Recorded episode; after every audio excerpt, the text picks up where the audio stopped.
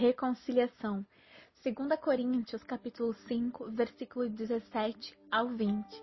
Assim que se alguém está em Cristo, nova criatura é. As coisas velhas já passaram, eis que tudo se fez novo, e tudo isso provém de Deus, que nos reconciliou consigo mesmo por Jesus Cristo e nos deu o ministério da reconciliação.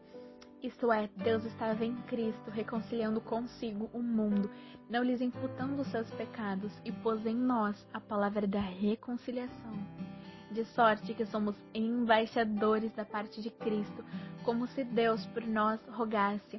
Rogo-vos, pois, da parte de Cristo, que vos reconcilieis com Deus. Aquele que não conheceu pecado, o fez pecado por nós, para que nele fôssemos feitos justiça de Deus. A palavra reconciliação significa restituir a graça de Deus, ou seja, trazer algo que foi perdido, tirado ou apostado. Com isso, nos tornando nova criatura, deixando o passado para trás.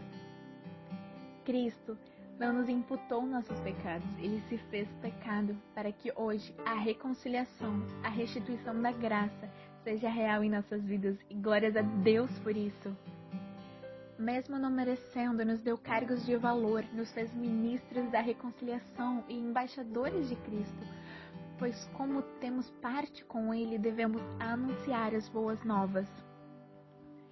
Pôs em nós palavra da reconciliação. Isso está dentro de nós. Nossa alma clama por Deus, mas nossa carne, o dia a dia, nos afasta da sua doce presença. Como filho pródigo que trocou a sua casa, família, por amigos e prazeres. Mas para que todo este processo ocorra em nossas vidas, precisamos nos reconciliar com Deus, trazendo a sua graça, não somente um dia, mas todas as manhãs das nossas vidas.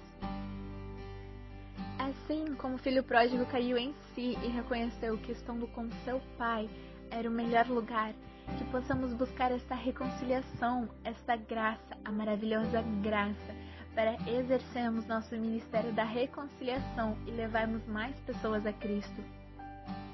Não deixe para se reconciliar com algum amigo ou familiar amanhã, pois Cristo está às portas. Exerça o seu ministério de reconciliador e tenha uma vida plena com Deus. Assim se alguém está em Cristo, nova criatura é.